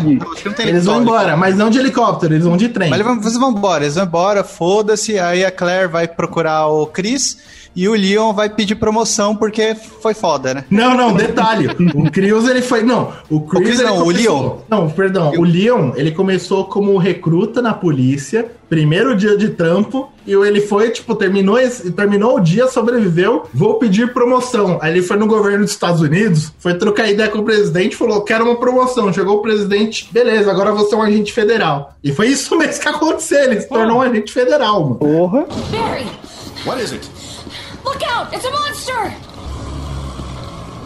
Mas aí a gente vai chegar um pouco depois. Também teve, teve o 3. O 3, acho que muitos ouvintes aqui estão ouvindo o podcast agora consideram o melhor Resident Evil. E eu Esse é considero meu que eles estão favorito. errados. Como Eu sempre, considero que eles você estão é errados porque... Não, a jogabilidade melhorou um pouco, só que ainda é uma bosta. Eu vou contar pra vocês como eu joguei Resident Evil. Eu já tinha jogado o 4, eu já tinha joga- gostado do 4. Aí eu ouvi o Zcast, já falando jogando dos caras. Eu ouvi o Porra! Zcast que eles falaram Acho que é a primeira vez que a gente demora mais de uma hora pra falar dos caras, velho. Acho que é a primeira Não, vez. Finalmente, né, mano? Cara, o podcast que fizeram do Resident Evil, o antigão, acho que 2011, 2012, cara, foi tão bom e o João falava com tanta empolgação que eu pensei, caralho, esse aí é o melhor jogo do mundo. Eu quero ter essa alegria na minha vida. Eu falei, vou maratonar esses jogos. Aí eu joguei o 1, aí eu, puta, que jogabilidade ru- ruim. Eu joguei o 2, chega. Chega, eu não preciso Chega. disso. Eu Vou já- jogar já- Final Fantasy que é melhor. e, e o, e o 3, cara, o 3, ele, beleza, ele é, ele é a mesma coisa que o 2, tem uns, uns comandos a mais, como o Jeff diz, mas tem a coisa que é mais foda em todos os Resident Evils, que é o Nemesis. Menezes, mano. Cara, o Nemesis é um vilão que, que ele, ele é basicamente o Mr. X, só que o Mr. X bem mais foda. Ele fica te perseguindo, toda vez que ele aparece, te dá uma oportunidade de você lutar com ele ou fugir. É, quando eu joguei, quando era moleque, óbvio que eu fugia, porque eu não era trouxa. E filho da puta, ele tem uma arma, não tem, Jeff? Eu não lembro direito. É, ele anda com uma bazuca, mano. Filho da puta é um zumbi com uma bazuca, cara. Como é que você vai lutar com uma porra dessa? E, mano, ainda, tipo, se ele perde a bazuca, ele vai na mão. E o bicho, tipo, é muito apelão, mano. Tanto é que, pô, o desespero é quando ele te pega, te levanta e joga pra trás. Aí você leva um tempinho até, até levantar. Aí ele vai devagar, pega, abaixa, te pega, levanta, joga pra trás. Nisso você já fica no desespero, porque você não consegue entrar no menu enquanto você tá se recuperando. E cada jogada dessa, tipo, mano, tira muita energia. Eu já, eu já morri muitas vezes pro Nemesis com isso, mano. O Nemesis, só colocando parênteses, ele foi um zumbi que foi criado pra matar os Stars. Exato. Então ele tá perseguindo a Jill toda hora. Quando você ouve um zumbi falando Stars, você sabe que você vai se fuder. É, mas enfim, no final desse Tem jogo, também o, o que susto acontece? mais icônico também do é? Antes de você continuar, o susto mais icônico do Nemesis, quando você tá saindo da delegacia e ele estoura a janela, mano. Você toma um susto que. Tem até um. é, Não, é engraçado, tem até um vídeo, né, mano? O cara, tipo, tava jogando. é, tava descendo as escadas, foi passar, o Nemesis apareceu com tudo. O maluco perdeu tanta noção que o cara, tipo, perdeu o, o jeito como correr. Tava tentando entrar na porta, não conseguiu, o maluco ficou desesperado, mano. Mas enfim, o, o só falando né, da, do final do jogo, adivinha o que acontece? Deixa eu. de- Posso adivinhar? Vai lá, vai lá, vai lá. Tem um samurai indo embora num cavalo e duas pessoas, crianças gritando: Tchau, Lion Man! Tchau, Lion Man! Olha, é quase, cara, isso. quase é isso. quase Ao isso. invés do samurai é uma bazuca e ao invés da criança é um helicóptero. É, mano. E você também vê no final desse jogo que o Albert Wesker tá vivo. Sim, na verdade você vê no. 4, não no 3. É no, é no, é no 4? Ah, É no calma aí. 4, é no 4. Calma aí, é só pra falar o final do jogo. Porque assim, resumindo o Resident Evil 3, é você tentando fugir da cidade. É tipo, é você tentando fugir da cidade, a Umbrella, tipo, falando, pô, vou mandar meus mercenários da Umbrella pra ajudar o cidadão, os cidadãos, né? Olha, tá aqui uma, um, dezenas de soldados fortemente armados pra ajudar a população a, a fugir desse, dessa terrível problema, né? Vamos unir forças com a polícia e enfrentar esses terríveis inimigos e tal. Todo mundo se fudeu. A Umbrella, na verdade, tava olhando assim e falou: pô, mano, ter vírus é interessante, né? Como que a gente pode vender isso como arma? Pô, mas a gente tem que fazer muito teste. Se a gente a gente testou na mansão, mas não deu muita coisa. Aí depois, quando aconteceu o incidente, né, no, que eles foram pegar o vírus e mataram o William Birkin, e o vírus acabou caindo na rede de água e espalhou pra cidade, a Umbrella, tipo, olhou assim e pensou, pô, mano, a cidade vai ser infectada. Pera lá, cidade vai ser toda infectada. Aí ela chegou pra alguns caras específicos, né, tipo do... Estavam disfarçados dentro do- dos mercenários e falou "Ó, o seguinte: vamos fazer um teste, vamos fazer um teste de campo a nível da cidade. Vai notando o que vai acontecendo aí, faz uma pesquisa, faz o relatório e manda pra mim. Depois das seis da tarde pode, pode ir pro bar tomar cachaça, beleza? Beleza, mano. E foi isso, mano. Os caras ficaram analisando, tipo, todas as mutações e tal. A gente, é, no final da luta, né, o Nemesis que é um bicho persistente. Pensa num bicho persistente, mano. Tá parecendo, é que nem as liga, é, aquelas atendentes de telemarketing. É persistente pra te ligar, porque, tipo, estavam me ligando no meu celular, acho que tentaram uns 15 números diferentes, eu bloqueei todos. Aí viram que não tava conseguindo contar, entrar em contato comigo, o que eles fizeram? Descobriram o número da minha mãe e começaram a ligar pra ela pra querer falar comigo. O Nemesis é assim, ele é Então, persistente, mano. mas isso daí eu vou dizer uma culpa pra você. A culpa é sua. Quem manda você ficar devendo pra Casas Bahia, esse notebook velho aí que você pagou a. Não, eu não te pagar, caralho. A culpa é Aí, sua. aí, né, foi, né? Tipo, no final tem uma puta de uma luta com Nemesis e tal, e você mata o bicho, e você foge de helicóptero. Aí, tipo, tá lá o, o a Jill, né? Tipo, com, com o Carlos, né? E o, Bur, e o Barry, tipo, vai tipo de helicóptero te salvar. Aí você só vê um míssil chegando na cidade, né? E explode a cidade inteira. Aí é tipo, é bem, é bem final do Lion Man, né? Os dois falando, tipo, em vez de falar tchau, Lion Man, é os dois falando tchau, Raccoon City, mano. E o engraçado que quem mandou ogiva nuclear destruir a cidade, tem gente que achava que era Umbrella. Foi o governo dos Estados Unidos que descobriu que a porra tava fora de controle. O governo olhou assim e falou: Hum, fugiu do controle. Ó, apaga a cidade do mapa. Vamos mandar, vamos mandar uma ajuda pra lá. Eles mandaram uma ajuda. Realmente mandaram uma ajuda. Os Estados Unidos pensou, eu acho que o Raycon City precisa de um pouco de democracia e liberdade. Exatamente, mano. E foi a, e a cidade foi pro saco, né? Descobriram Caralho. tipo, todos os poderes da Umbrella e a Umbrella, entre aspas, faliu. Barry! What is it? Look out! It's a monster! Depois do Resident Evil 3, adivinha qual foi o próximo que lançou? Code Verônica. Aí o povo pensando, ué, mas não era pra ser o 4? Ah, então, é, tem até uma curiosidade rápida, né? O Code Verônica, na verdade, era pra ser o verdadeiro Resident Evil 3. E o Resident Evil 3 era pra ser um spin-off do Resident Evil 2. Só que aí os caras acham que ou alguém lá no meio, tipo, se confundiu nos nomes. Ou se confundiu na numeração, ou quiseram lucrar mais, e falaram, ah, não, vamos colocar aí outro, nome aí, foda-se. E também o Code Verônica, ele foi o único Resident Evil lançado pro Dreamcast. E todo mundo sabe que o Dreamcast foi um puta de um sucesso, né? Acho que deu uma certa vergonha, assim, deles. Puta, não vamos colocar quatro, vamos colocar esse aqui como um spin-off. É, o que acontece na história desse jogo? A Claire, que tava atrás do Chris, ela vai pra uma base da Umbrella em Paris. E ela é capturada e trancada numa prisão que se chama William Rockford por um cara que se chamava Edward Ashford, que é um, um neto ou um filho, sei lá, de um dos criadores da Umbrella. E o que acontece? Esse cara, ele é maluco. Ele, de vez em quando, ele coloca uma peruca e diz que o nome dele é Alexia Ashford por causa que ele é meio esquizofrênico. Ele, ele, ele fala de vez em quando que é a irmã dele, porque a irmã dele era uma gênia que criou um vírus que se chama T. Verônica. Já cria aí outro, outro vírus para coleção. e, enfim, ele queria avançar com as pesquisas da, da Umbrella. E durante o jogo, é, essa, essa ilha infestada de zumbis todo mundo acha que a culpa é da Claire, só que na verdade quem tá por trás disso é o Albert Esker. Ele que coloca zumbi lá porque ele queria uma amostra do T. Verônica. É, mano. Caraca, que. No meio da história, o Chris aparece, ele e a, Cre- ele e a Claire detonam toda a ilha e vão embora de helicóptero. Fim. O Chris toma uma surra do Wesker, né? Aí depois ele chega e fala: Não, vamos derrotar a Umbrella, mas bem aquele tipo de. Sabe aquele bordão de, de filme de ação da sessão da tarde? Tipo, É. vamos derrotar esses malfeitores, mano. Ele fala, mano, muito assim, mano. É muito foda, mano.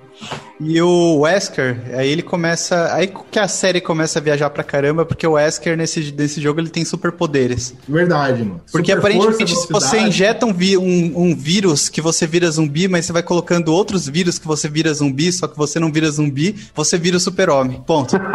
É, bem, bem assim. Caraca. Por que não, mano? Essa é a lógica de Resident Evil. Verdade. Não, só pra você ter uma ideia, no Resident Evil 3, né? A Jill, ela, foi, ela chegou a ser infectada pelo Nemesis ia se transformar num zumbi. Aí chegou o Carlos, que era um mercenário da Umbrella. O que, que ele faz? Pô, a Jill tá virando um zumbi. Já sei, vou pro hospital. Ele vai pro hospital, ele consegue simplesmente, tipo, ele lê uns 3, 4 arquivos, ele consegue sintetizar uma cura, voltar e injetar na Jill e salvar ela, mano. Eu pensei, caramba, o maluco só sabe carregar pente de arma e atirar em arma, e o maluco sintetizou uma cura. Tipo assim, imagina o neném, que ele é formado em química, imagina o neném com mais uns. Umas cinco formações, mais mestrado Ah, e doutorado. O Carlos, ele, tipo, chegou assim e falou: pau no teu cu, mano. Eu consegui fazer Exatamente. isso aqui com um tutorial no YouTube de cinco minutos, mano. Eu É, falei, cara, pra "Caralho, que faculdade de medicina? Pra que estudar, parça? É, Uma Pra que perda de estudar, tempo. mano? Aí agora a gente chega o quê? Aí, no momento que a Aposto que vai ele agora- criou a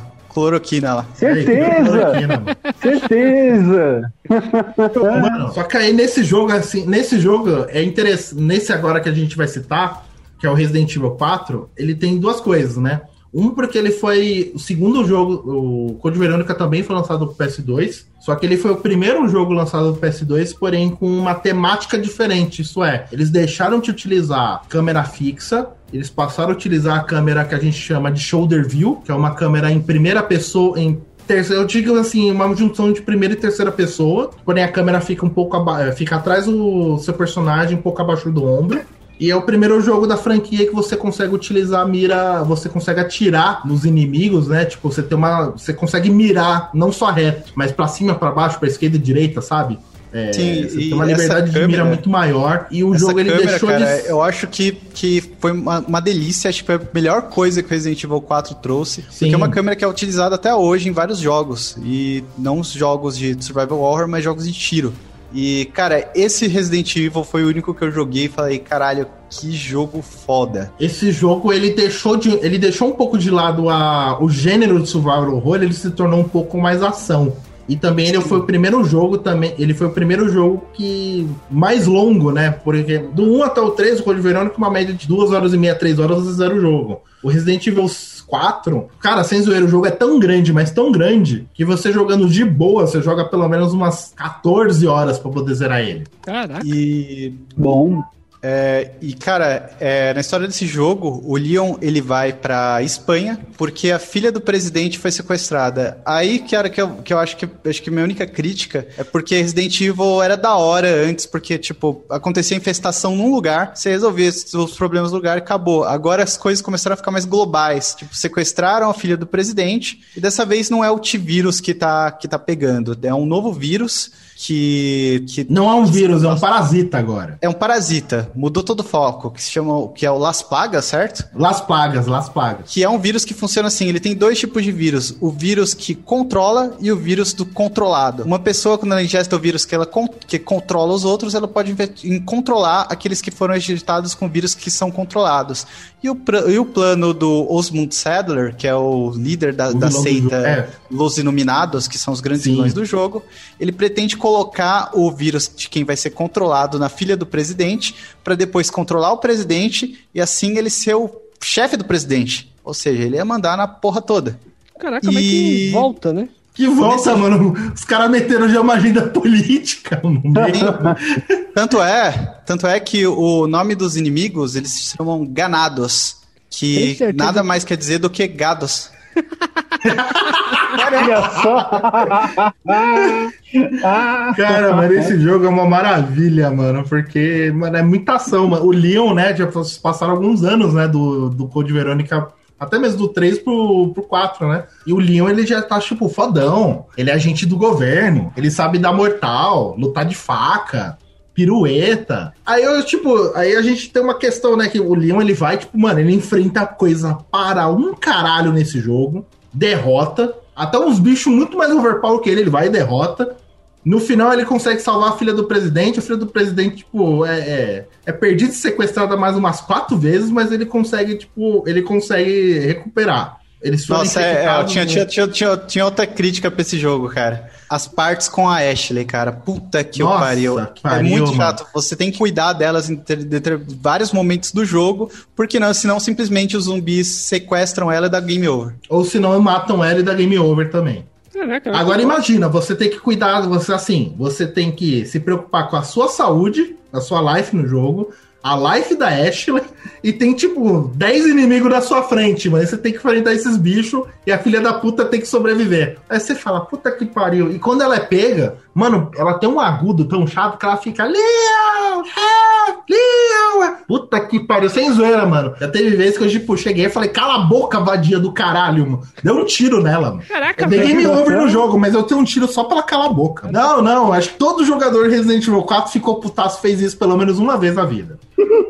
E, Ju- e Bruninho, agora imagina como é que o jogo termina. É, um cara que era político, muito, um cara muito rico, ia ser preso e ele consegue fugir no final de avião, dando banana pro Brasil, passando pelo Cristo Redentor. Quase isso, mano. Foi o quê? Ele tava lutando contra o Sadler, que ele virou um bicho gigante enorme, dentro de uma plataforma. Aí o que, que ele faz? Ele começa a enfrentar o bicho, Aí do nada a Ida aparece, joga uma granada, granada não, uma bazuca especial pra ele. Ele pega a arma, joga e ele explode. Aí ele foge de jet ski e aí ele explode. E depois, no final do jogo, até a Ashley, ela mandou uma ideiazinha pro Leon, falar, ó, você não quer passar lá em casa depois, não? Que a gente fazer umas... Lutar com zumbis aí. Fazer Discutir uma... saliência. Ah, não passa lá em casa pra gente discutir uma agenda política externa, mano. Aí o Leon, não, não, Externa, desculpa. na eu verdade, é bem em serviço. interna isso aí que a gente vai discutir. É, vamos discutir uma agenda política interna? Não, não, não, eu tô, tem serviço ainda. Passa lá em Pô. casa, vamos escutar o xadrez verbal. O Resident Evil Netflix. 5, mano. Não, peraí, Resident- é, antes de tu falar do 5, cara, tem uma curiosidade desse jogo que é pro ouvinte, assim, que gosta de Resident Evil, eu sugiro que vocês procurem no YouTube Resident Evil 3.5, que seria a versão beta do 4, e se vocês verem, vocês- é muito diferente, cara. É, eu acho que seria mais ter legal... se- assombração, né, no meio, paranormalidade. O, o Leon, na verdade, ele não enfrentaria os ganados, ele seria perseguido por uma assombração, por um cara com um gancho na mão. E segundo falam na internet, não sei se é verdade, na história desse jogo o Leon seria, teria sido infectado por um vírus e esse vírus faz- fazia ele ter uma alucinação toda vez que ele tivesse algum medo, assim, com algum medo de alguma coisa. e esse medo exatamente. seria esse fantasma com gancho. Cara, e também tem uma curiosidade. A primeira versão beta do Resident Evil 4, ela era tão dif- ela ficou tão diferente, mas tão diferente, que os caras olharam assim e falou: "Pô, fugiu da pegada de Resident Evil, mas isso tem uma ideia pra ser outra coisa". Reuniram uma equipe, eles foram trabalhar em cima daquilo e nasceu o Devil May Cry. Olha Verdade. só, mano. O Dante era Não, o Dante era pra- o o Dante originalmente ele ia ser um personagem do Resident Evil. mano. Sim, ele seria um policial que enfrentaria demônios. Porque tem tudo a ver com Resident Evil. Tem tudo a ver, mano. Barry! What is it? Look out! It's a monster! Fugiu Agora o pouco. Resident Evil 5. Resident Evil 5. eu- Agora o bagulho escalou, né? Porque assim, no Resident Evil 5. É, aparece o Chris novamente. Agora o Chris ele não é mais um policial, não é mais um Stars. Ele agora é um membro de uma organização chamada BSAA, que é Na nada verdade, mais ele do é o que Kleber um- Bambam, cara. É o Kleber Bambam, mano. Que assim, você lembra no Code Verônica que a gente Ele é falou? enorme, cara. Não, você lembra no Code Verônica que a gente falou há pouco, né? Que ele apareceu? Então, ele foi enfrentar o Wesker mano a mano, só que o Wesker ele já tava com superpoderes. O que, que ele fez? Ele deu um pau no Chris. O Chris pensou e falou: Quer saber? Vou treinar pra enfrentar esse filho da puta de novo. E o maluco levou tão a sério isso. Imagina o Tutu comendo frango, batata doce e whey por uns 5, 6 anos seguidos e treinando sem parar. Não, cara, o Mano, nome daquilo é anabolizante. Aí, tipo, agora ele fazendo parte dessa agência, né? Ele vai. Ele vai, tipo, agora resolver uns BO que tá acontecendo, né? Agora, bioterrorismos, né? Na África. Até que ele encontra, tipo, uma parceira dele, a Shiva, a Lomar. Eles montam um team-up pra poder descobrir o que tá acontecendo numa vila na África, né? E lá descobre que é, essas as plagas, né? Tipo, se espalhou por lá e os bichos estão se transformando, virando um monte de bicho. Eles foram lá pra poder resolver toda a parada. Só que aí, nesse momento, a gente vê um. A gente vê algumas coisas que é. é, tem essas tretas. E a gente descobre que um tempo antes o Chris e a Jill tinham ido na mansão Spen é, tinham ido numa mansão, se não me engano, a mansão Spencer, né? Era uma Sim. outra mansão do Spencer. O Spencer, ele era Spencer é o chefe da Umbrella. um chefe da Umbrella. O cara, ele, o cara, tipo, dos três caras que criou a Umbrella, ele era o maior. A, a Jill e Chris, eles foram nessa mansão pra poder levar esse cara à custódia. Quando eles chegaram na mansão, o Wesker, ele tava de pé e tinha acabado de matar esse Spencer. E eles começaram, os, os três começaram a lutar. O Wesker ia matar o Chris, a Jill, tipo, num ato de desespero, ela foi e se jogou no, com o Wesker pra um precipício. E se deu, tipo, os dois como mortos. Só que aí ela volta de. O Wesker volta de novo no Resident Evil 5. E ele trouxe a Jill. Que agora ele, tipo, de alguma maneira tava controlando ela com um, um, um vírus modificado que conseguia controlar ela ao mesmo tempo que dava superpoderes, mano. Não, não, o bagulho, tipo, começou a escalar pra caralho, né? Aí chegou um momento que eles conseguiram, tipo, ah, esse dispositivo da Jill, a Jill recobrou a consciência, e eles foram agora chegar e falar, não, agora vai enfrentar esse filho da puta. Eles foram enfrentar o Chris. Só que antes disso, mano, tem uma cena muito foda no Resident Evil 5, na batalha final, que é assim, mano. Você tá num, vocês estão num vulcão. E, velho, você tem que, tipo, tá lá lutando contra o Wesker, né? O Wesker, ele criou um novo vírus, né? Chamado Ouroboros. Agora, ele, tipo, ele chegou e falou, não, Eu não quero mais infectar a vilazinha, não quero infectar a cidade. Agora eu quero infectar o planeta inteiro. Então ele criou o vírus Ouroboros para poder infectar o mundo inteiro, né? E esse vírus ia meio que selecionar quem era forte, quem era fraco para fazer uma, sele- uma seleção natural forçada. E cara, nessa parte do vulcão, tem uma parte que você tem que fazer uma ponte, né? Tipo, tá lava embaixo, tem que fazer uma ponte. Velho, o Chris, o cara tá tão bombado, mas tão bombado, que ele empurrou uma pedra que é umas 5, 6 vezes maior que ele no soco. Você vai apertar. Mano, sem zoeira, você tem até vídeo, mano. O bicho, tipo, pô, empurrando, empurrando, começa a socar a pedra e, tipo, consegue empurrar. Eu olhei assim e falei, caralho, mano. Essa é. Ah, porra, mano. Socar uma pedra pra mover, mano. A moral do jogo é: não use vírus, use drogas. Use drogas. Agora, mais uma vez, Bruninho, imagine. Agora me diga, como que terminou Resident Evil 5? Sei lá, cara, a usurpadora chega na sala, dá de cara com Carlos Daniel e rouba os filhos da Marisol, sei lá. Quase isso, mano. O Chris e a Shiva, tipo, sobem no helicóptero, tiram duas, duas bazucas do nada, atiram no vulcão e matam o Wesker. Dessa vez o Wesker morreu de vez. Esse Dessa jogo vez ele foi- morreu de vez, mano. Esse jogo ele vendeu muito, porque foi o, o primeiro Resident Evil da geração do PlayStation 3, do Xbox 360. Um Só que a galera superior. falou muito mal do jogo. Porque o jogo agora não era um jogo de survival horror, ele era um jogo de ação. E não era o que a galera tava esperando. É um bom jogo de ação e também adicionou uma coisa muito legal na série, que depois foi muito presente, que é o multiplayer. Só que a galera odiou. Odiou esse jogo, mas mesmo assim a Capcom ganhou dinheiro pra caralho. Sim, e gerou uma polêmica, porque o jogo, como se tava passando na África, né? E, pô, seus inimigos eram o quê? Africanos. E africanos são negros. E aí ficou uma galera louca, né? Que chegou uma agenda falando: não, esse jogo é errado, porque é um homem é, branco, ítalo não, branco-americano que está matando negros. E o negro é o inimigo, né, mano? Teve que, tipo, a galera, muita gente começar a explicar e falar, cara, é um vírus e tal, na história do jogo é na África. Você queria que tivesse europeus na África. Mano, deu muita discussão essa porra. Barry! What is it? Look out! It's a monster! Cara, depois, depois do Resident Evil 5, a Capcom viu e falou: pô, a galera tá reclamando de jogo de ação aqui, mas a gente vendeu bem. O que, que a gente vai fazer agora? Eles pensaram: vamos tentar misturar o que a gente fez antigamente com o que a gente tá fazendo hoje no Resident, no Resident Evil. E eles criaram Resident Evil 6 em 2012. E a promessa é que seria o maior Resident Evil de todos. Tanto é que eles pegaram personagens do. Eles pegaram Leon, pegaram Chris, jogaram tudo no mesmo jogo, fizeram uma história que se dividia em três campanhas. E, cara, quando Quatro lançou. o campanhas, na daqui- verdade. É, quatro a da ida é secreta. Mas, enfim, é, era uma história que tivia três campanhas e quando lançou o demo, a galera ficou louca. A galera ficou louca porque a promessa é que a do Leon seria uma campanha mais survival horror, seria o que você viu antigamente na franquia, no 1, 2 e 3. A do Chris seria mais tiro, porrada e bomba, que é o negócio do Chris agora. E, o, e teria uma campanha com o filho do Wesker, o Jake Wesker, que seria uma mistura dos dois. Seria uma parada mais tipo, pô, tem um superpoder aqui. Seria uma loucuragem foda. E aí, tipo, quando o jogo lançou, vendeu pra caralho, mas foi uma puta de uma decepção.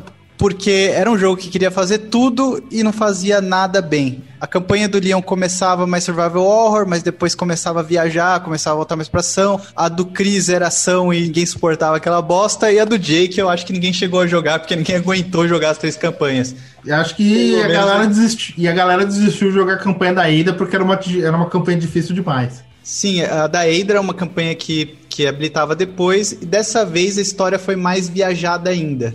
É, um vírus é, é é libertado em Washington, sei lá, foda-se, e infe- infecta o presidente dos Estados Unidos. O Leon vê a cena e é obrigado a matar o presidente. Essa é a Eita campanha. porra. Ele mata o presidente, porque ele foi infectado por vírus, e fala, porra, já vi essa porra e não vai ficar bem. Ele mata o presidente e ele parte pra saber, para descobrir o que aconteceu, porque tá todo mundo sendo infectado. Já a campanha do Chris, ele ele perdeu uma parte da equipe dele numa, numa missão que ele fez, e a responsável por matar a galera é o- a Ada Wong. Ele fala, porra, vou matar essa vadia aqui que matou meus comparsa, né? E a do Eita. Jake eu nem sei o que aconteceu, Jeff, se você puder explicar Ah, aí, não, cara. a, a campanha do Jake é o quê? Tem a. Tá ligado ao Resident Evil 2, a Sherry? Então, ela cresceu, se tornou a Kéfera. Aí, tipo, você tá ligado que a Kefra, ela saiu do YouTube, né? Então, ela virou agora uma agente dos Estados Unidos.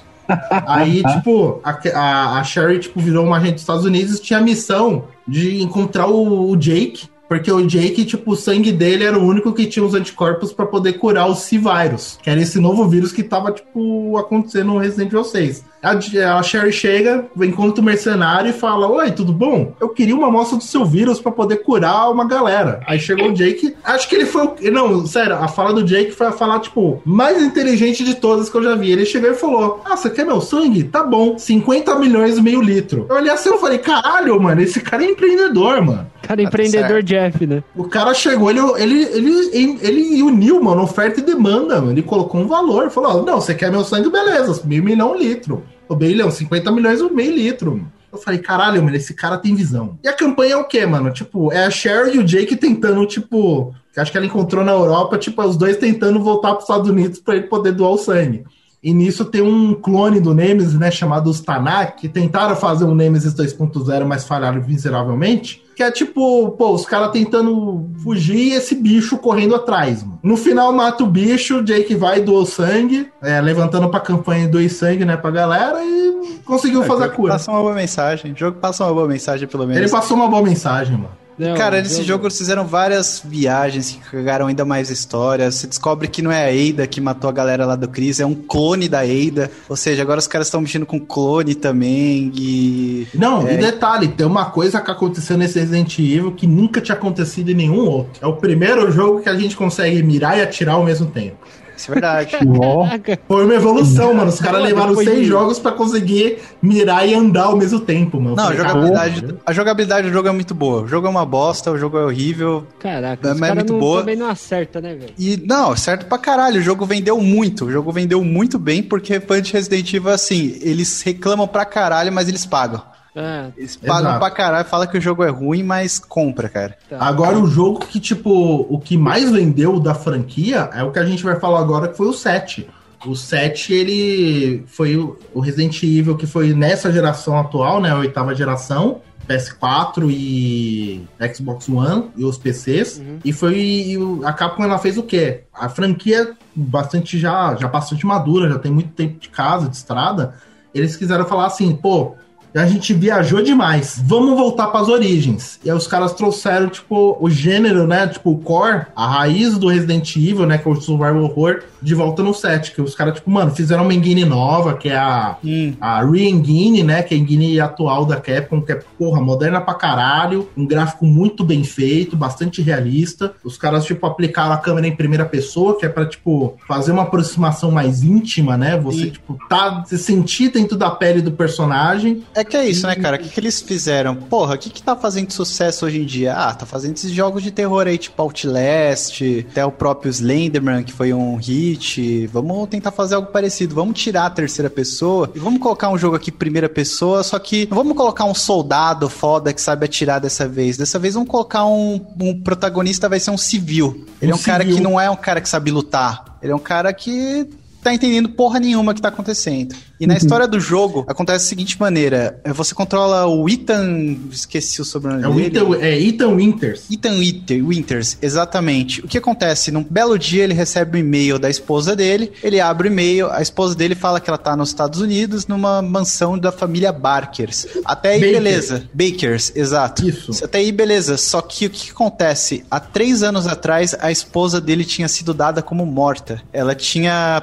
ido num trabalho pra ser babá e simplesmente desapareceu e morreu. Ele vê aquela e-mail e fala: Que porra é essa? Eu vou atrás da minha esposa. Quando ele chega na mansão dos Bakers, ele vê um terreno todo fechado, todo cagado lá.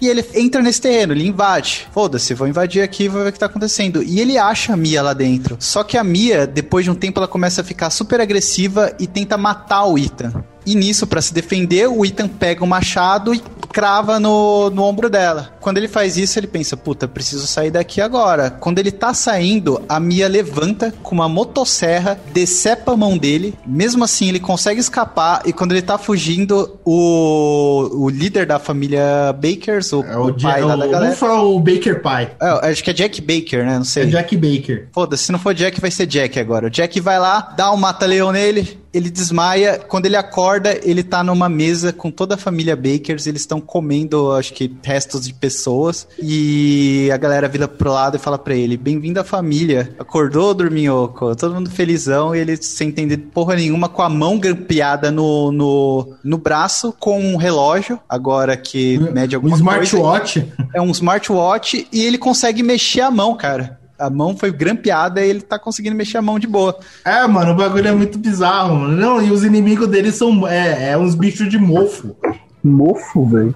É, mano, é, tipo, agora é um novo vírus, né? Tipo, agora não é mais Umbrella. Agora eles resolveram colocar uma outra organização chamada Connections. Hum. Que a gente não tem quase nenhuma informação sobre essa. E era a empresa que a Mia, né, a esposa do Ethan, trabalhava. E eles tava, ela tava fazendo, tipo, durante esse tempo que ela tava sumida, ela tava fazendo um projeto. Era um projeto chamado, se eu não me engano, era Projeto E, que tava, tipo, pegando e transformando, acho que fazendo um vírus, né? Você lembra o nome do vírus, Suto? Cara, eu não lembro do. Acho nome que do era. E-Virus, uma coisa assim, e estavam aplicando numa menina chamada Eveline. Não, Eveline não, é Evelyn. E essa menina desenvolveu poderes telecinéticos e poderes psíquicos. E os caras, essa empresa estava querendo criar uma arma, uma, uma arma biológica e ela tinha capacidade de controlar mentes, de mexer com coisas e transformar outras pessoas em armas biológicas também. Só que acabaram perdendo o controle a menina acabou, tipo, destruindo o navio. Esse navio acabou parando, tipo, perto, né, da família dos Bakers, né, que eles moravam, tipo, meio que costa, é, uma parte litorânea, né, do, da cidade. Os Bakers foram pô, ajudar, né, descobrir o que aconteceu. Essa Aveline acabou infectando a galera e controlando, né, esse povo. E a... Só- Você vai ajudar e você toma no cu. Você vai ajudar e você toma no cu, mano. E, velho, tipo, aí você descobre, né, essa família Baker, né, que tem um pai, que é loucão, a mãe, que é mais loucona ainda, tem uma irmã, que é a única, tipo, assim, consciente, né, que ela fica ajudando o protagonista. Sim, a Zoe, ela não, ela não tá junto com a família. Ela liga pro protagonista diversas vezes, dando dica, dando informação pra ele, como prosseguir. Inclusive, fala como conseguir a cura desse, desse vírus. O, durante, durante a estadia na mansão Baker, você acaba enfrentando todos os membros da família. Você acaba matando o Jack Baker, você Uhum. mata depois a mãe da família, e na luta, co- antes de, de ter a luta final contra o filho, você consegue duas curas. E a Zoe fala pro protagonista: olha, beleza, você tem duas curas, dá uma pra sua esposa e outra pra mim, que eu também tô infectada. Só que durante a luta, ele é obrigado a usar uma das curas no irmão da Zoe, pra conseguir matar ele. Então ele só tem uma, da, uma cura restante. E aí o jogador tem que fazer uma escolha entre salvar a Mia, que é a esposa dele, ou a Zoe, que é a menina que te ajudou a fazer a cura. E a cada escolha dá um final. Ou melhor, cada escolha segue pra um final, porque vai ter a luta final, né, contra a, a Evelyn, que é uma que tipo, ela se apresenta como criança, mas na verdade, tipo, ela teve um, um- uma doença degenerativa, né, que ela envelheceu, tipo, com 13 anos ela ficou com a aparência de idosa. Só que os poderes dela continuam ampliando. E ela que fez, tipo, controlou todo mundo, que causa alucinação, um monte de coisa. Você acaba, tipo, descobrindo alguns arquivos, né, é, Isso aí que deixa a pessoa casa. parecer velho, cara, isso aí é crack. Isso é craque, né? Exato. Aí, de uma Zoado. parte que o Ethan sai, ele vai pro navio e ele descobre que no navio, que é onde é, é- a Mia fazia os experimentos com ela, tinha uns arquivos, né? E também um- umas informações para criar um. Que, é, criar, tipo, meio que assim, um, uma- um antivírus, né? Contra o vírus da Evelyn. Ele vai, sintetiza, aplica nela e ela se torna um bicho gigante. É engraçado que nessa hora que se torna um bicho gigante, Aí aparece, tipo, uma galera, né, que é da BSAA, que provavelmente acho que a Zoe, de alguma maneira, conseguiu entrar em contato, e os caras te jogam uma arma pra você conseguir enfrentar uma arma com projéteis especiais pra matar a armas biológicas. Aí você consegue matar a Eveline e aparece depois a equipe, salva você, salva a Mia, salva a Zoe. Aí a pessoa, tipo, chega, tira o capacete e fala, tipo, quem é você? Né, Tipo, fala, quem é você? Aí ele chega e fala, sou o Redfield, Chris Redfield. Só que o mais, estra... mais louco é o quê? A gente sabe que o Chris, ele é contra, né, a Umbrella pra caralho. E que aí, essa equipe que chega, a gente pensando que era a BSAA, é uma equipe com o logo da Umbrella, só que azul. Aí, tipo, a gente ficou naquela coisa, caralho, a Umbrella voltou e agora tá agindo, o Chris tá trabalhando junto, que porra é essa que tá acontecendo? mano? E Aí tá todas essas revelaram- dúvidas em aberto, que a gente vai ver se descobre no Resident Evil 8, que vai lançar Não, na verdade, lançaram uma DLC, cara, depois que explicaram tudo, que na verdade, é, essa não é a Umbrella, é a New Umbrella, a Umbrella quer é, a- apagar todos os erros da Umbrella que, que eles cometeram no passado, eles querem eliminar todas as armas que são usadas com bioterrorismo. Aí o Chris É, se mano, é um... E tá aí agora, o Resident Evil ele fez tanto sucesso, o 7, que o 8 eles estão querendo fazer na mesma pegada. Primeira pessoa, provavelmente o protagonista vai ser o Ethan, o Ethan Winters ainda, só que dessa vez o cenário vai ser num país europeu antigo. Não ficou muito claro ainda onde vai ser, só mostra castelos e é, uma mulher com vestido que alta para um caralho. Cara, não mostrou muita coisa. Eu não sei nem o que falar do jogo, na verdade. Não sei se o Jeff viu o gameplay, viu o vídeo, alguma É, eu coisa. vi o trailer, né? Tipo, é um castelo meio que tipo uma pegada meio vitoriana. E tem, tipo, três meninas são vampiras, né? Que são as filhas da, da, da mulher grandona, né? Tipo, ela é chamada. A gente sabe o nome dela, que é Lady Alcina Dimitrescu. Ela que é a dona daquele castelo, né? Que você tá. E, mano, ela é, uma- ela é alta pra caralho, mano. Ela tem 2,90m. Pra Você tem uma ideia, porra. mano. Ela, ela é o. Ela é o, o vilão do Resident Evil mais alto. O, o- o- acho que o segundo mais alto foi o primeiro Tyrant que tinha 2,60m. O Nemesis Tô- ele tinha 2,20m, mano. O mais alto foi o ego do Wesker, cara. Ah, não, com certeza, mano. E, Mano, cara, eu, eu não sei, porque eu- não mostrou muita coisa no trailer ainda. Eles, eles deixam essas coisas pra mostrar depois. Mas a única coisa que dá pra concluir é que o jogo tá bonito pra caralho. Tá muito bom mesmo os gráficos. Nossa, tá demais. Você é louco, mano.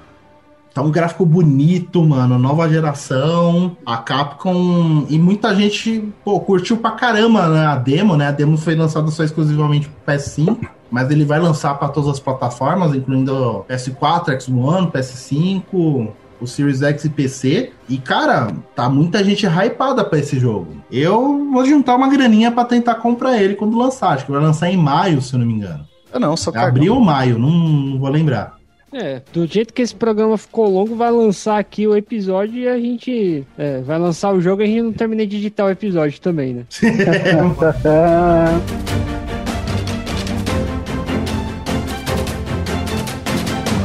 isso. Já sabemos que o Jeff é o fã número um de Lagoa Azul, pelo que a gente viu até agora. Sim. Lagoa Azul 1, Lagoa Azul 2. Detalhe, sabia que a, a mina do Lagoa Azul é a Mila Jojovic criança? Eu tô ligado, cara. Por isso que eu tô fazendo essa piada. Piada, o animal.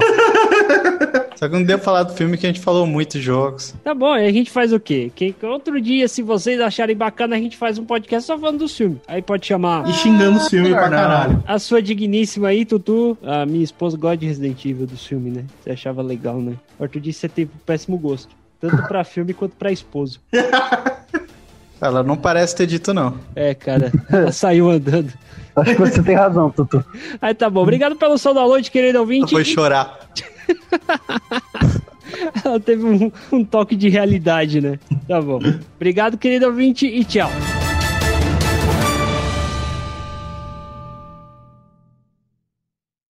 Esse podcast foi editado por Edilson!